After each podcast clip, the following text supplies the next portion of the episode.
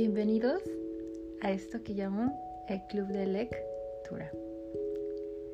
Muchas gracias por unirse, de verdad estoy inmensamente agradecida a aquellos que decidieron unirse a este nuevo proyecto. Es algo que yo ya tenía en mente desde hace varios años, sin embargo no se había podido. Y es que a veces nosotros planeamos muchas cosas, pero siempre tenemos un miedo también. ¿Qué tal si no funciona? ¿Qué tal si se ríen de mí? ¿Qué tal si me critican? Y en estos últimos meses, un poco empujado por esta situación de la pandemia, me ha empujado a realizar varios de ellos. Este año 2020 ha sido y creo que será uno de los más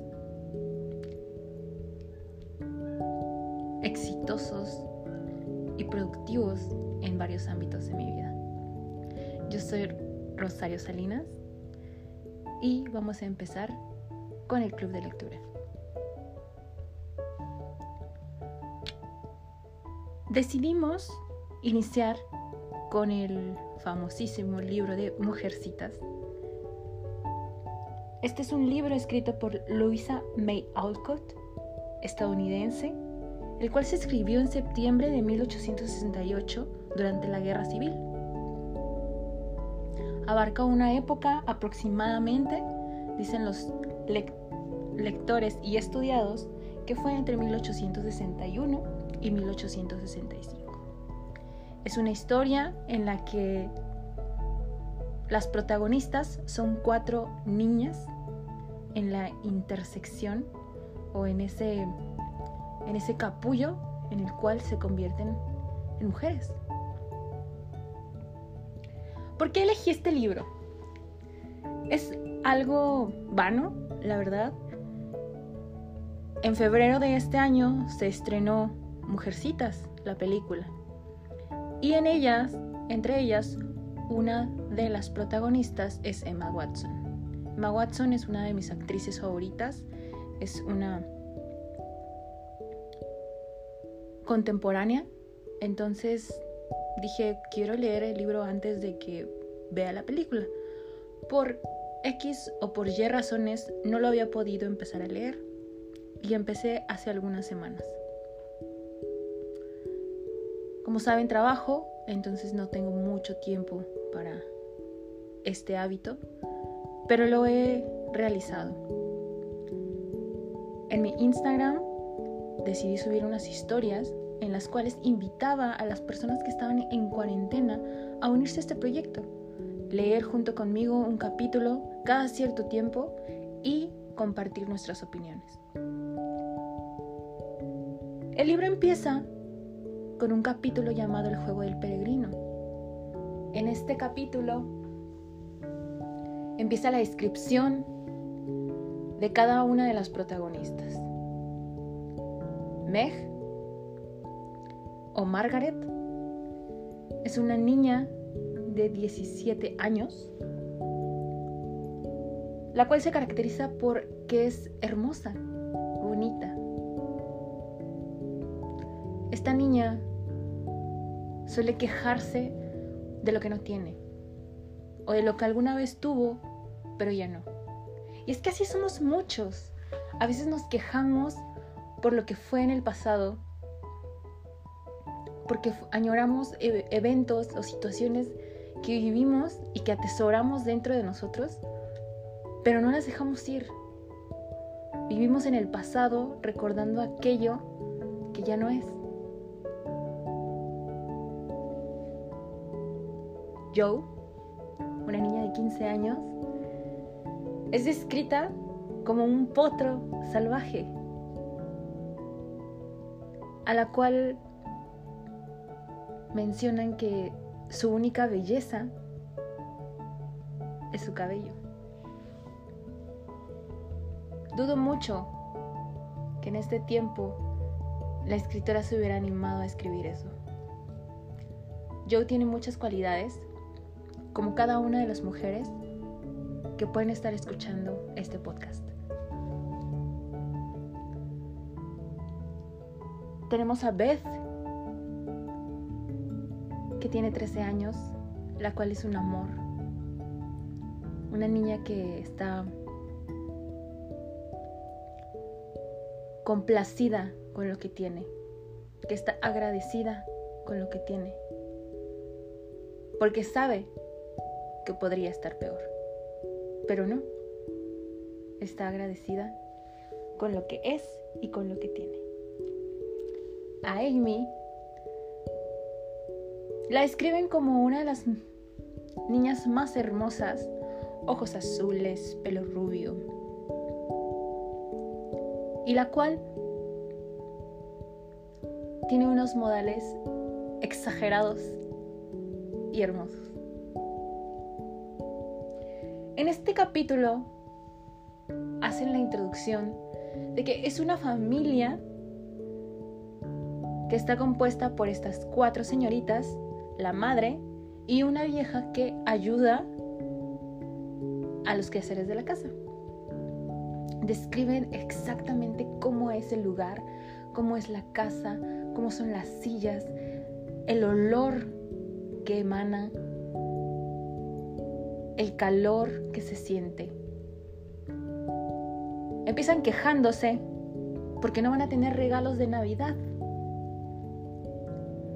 Pues están, como mencioné, en la época de la guerra civil y creen que es egoísta que ellas, estando entre comillas, bien, en un lugar seguro, todos aquellos varones que fueron a la guerra o familias que no tienen que cenar o que disfrutar o que regalar. Entonces por eso la madre les ha dicho que no habrá regalos ese día. Meg comienza a quejarse porque ella trabaja arduamente y ella quiere regalos y entonces ella se va a comprar un vestido hermoso.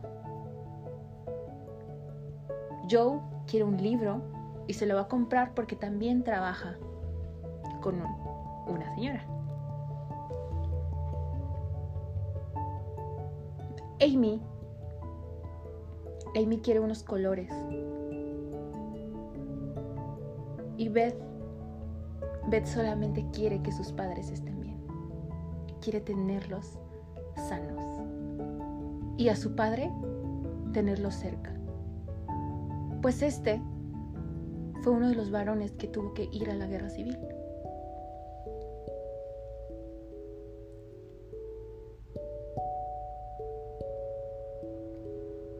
Entre ellas comienzan a hablar de la bondad de su madre Pues cuando está en el calor del fuego, las chancletas de su madre están ahí, las, están calentando, pues se las van a dar. Y se dan cuenta que están desgastadas.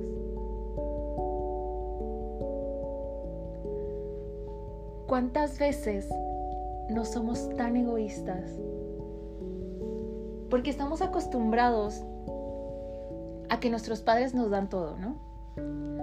Porque tenemos la costumbre de despertar en una casa, en un sitio con una cobija, con ropa.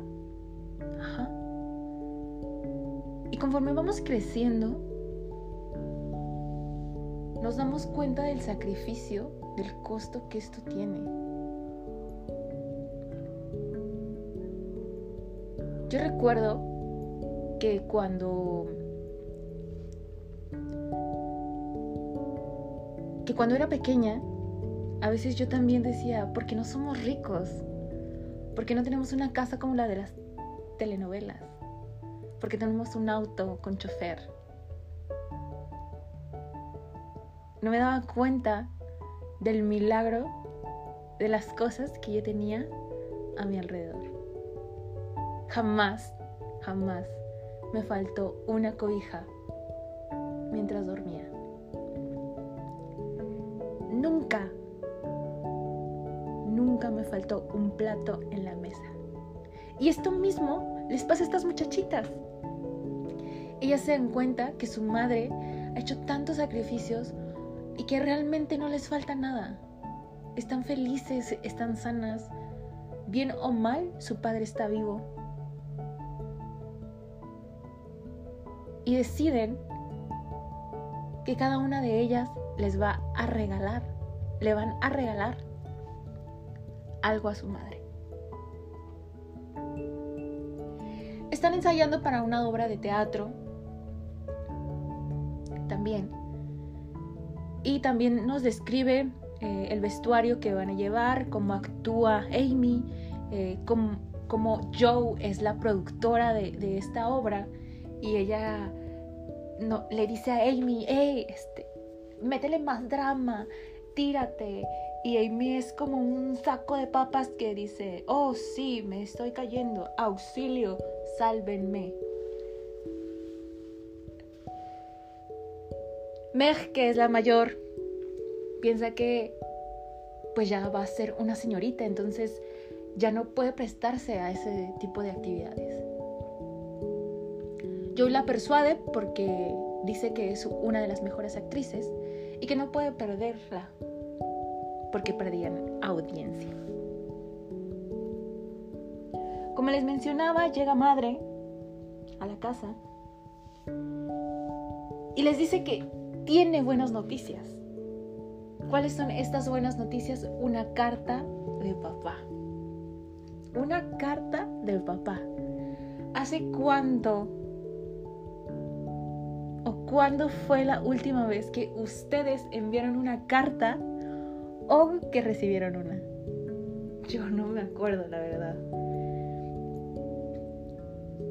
Yo creo que una de las últimas que mandé fue cuando tenía como 15 años. Eh, la mandé con un amigo que fue a Estados Unidos y se la envié a, a mi padre. No recuerdo cuándo fue la última vez que recibí una. Pero para los que no tienen tanta edad como yo, se pueden preguntar, ¿qué es una carta? Bueno, es un papel que escribían, que se escribía, con tinta, claro, y se enviaba por correo. Como el recibo de la luz, como el recibo del teléfono, como, como algunos servicios que aún se reciben. Pero esto era para comunicarle algo a un ser querido, ¿no? Porque no existía el teléfono, porque no existía el internet. Entonces, este era el medio de comunicación. Bueno, entonces, mamá les va a leer la carta de papá. En el libro describe que el padre es muy positivo. Imagínense un hombre que está lejos de su familia, no puede decirle, no, es que aquí está muy feo, nos quedamos en el aire, hace frío, hay veces que no hay comida, eh, los balazos, los muertos. No puedes decirle eso. No puede decirles eso. Sin embargo, les dice, todo va bien, le estamos echando ganas, vamos ganando, aquí el clima está así y así. Vamos a salir de esto. Pronto las voy a ver, no es el momento. Ustedes son mis mujercitas y sé que cuando yo regrese ya van a ser todas unas damitas, ¿no? Cada una con sus genialidades o con sus genios o con su forma de ser, es quebrantada y sueltan las lágrimas. Es ahí cuando su madre les dice, les hace recordar un juego que jugaban cuando eran pequeñas. O más pequeñas, porque en realidad son muy niñas. Llamado el juego del peregrino. Este juego consistía, más o menos lo que comprendí, pues de peregrinos que llevaban su carga y tenían que llegar hacia otro lado. con varios obstáculos durante el camino. Y al final les dice, es hora de jugar, pero esta vez no para divertirnos, sino en la vida real. Y entonces las niñas preguntan, pero ¿cuál es nuestra carga? O sea, ¿cómo es que vamos a llevar un costal en nuestra espalda todo el tiempo que nos queda de vida? Y dice mamá, no, no es que tengas que llevar un bulto de algo en tu espalda, sino que cada una de ustedes ya sabe su carga. Meg añoraba el dinero. Era un poco envidiosa. Envidiaba a las niñas que tenían muchos vestidos, que tenían sirvientes, que tenían una casa enorme, que no se preocupaban por nada. Esa era la carga de Meg. La carga de Joe era que era muy destrampada, muy terca,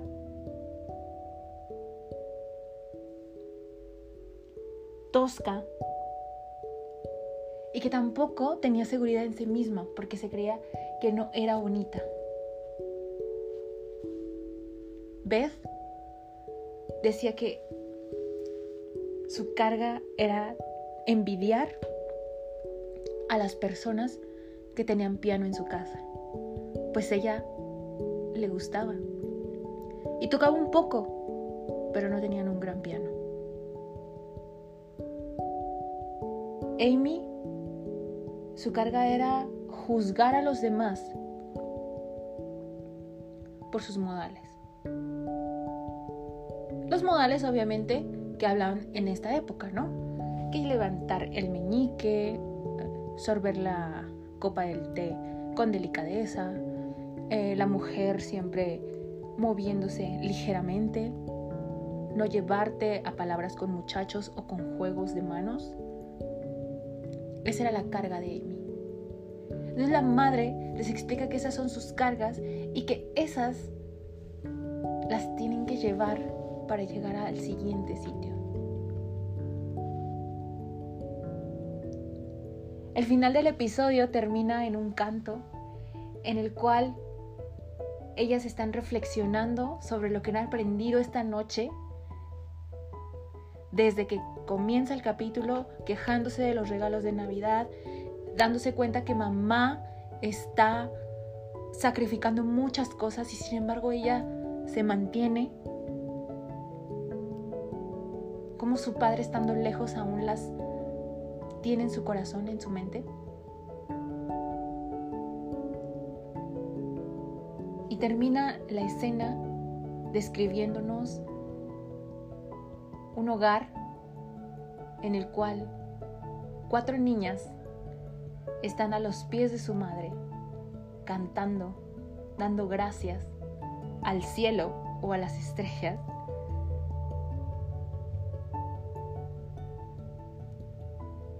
y preparadas para descansar. Nuevamente muchas gracias por acompañarme en este capítulo, por acompañarme en este proyecto el Club de Lectura. De verdad, les agradezco esta oportunidad que me dieron. Si quieren compartir este podcast, si quieren guardarlo, en verdad, muchas gracias. Hay que continuar con el siguiente capítulo de Mujercitas también estaremos leyendo la autobiografía de Nelson Mandela, que está súper interesante, súper intensa y que también nos va a traer muchas enseñanzas. Si tú quieres leer otro libro, me lo puedes decir en los comentarios, en mi Instagram, en mi WhatsApp, en mi Facebook, por señales de humo. Si me quieres mandar una carta, también avísame para mandarte mi dirección. Si quieres que yo te escriba, dímelo. Acepto sugerencias, comentarios, críticas también. Un abrazo en donde quiera que estén, si están en cuarentena, si están en sus trabajos, si están haciendo home office. Háganmelo saber. Muchas gracias. Hasta luego.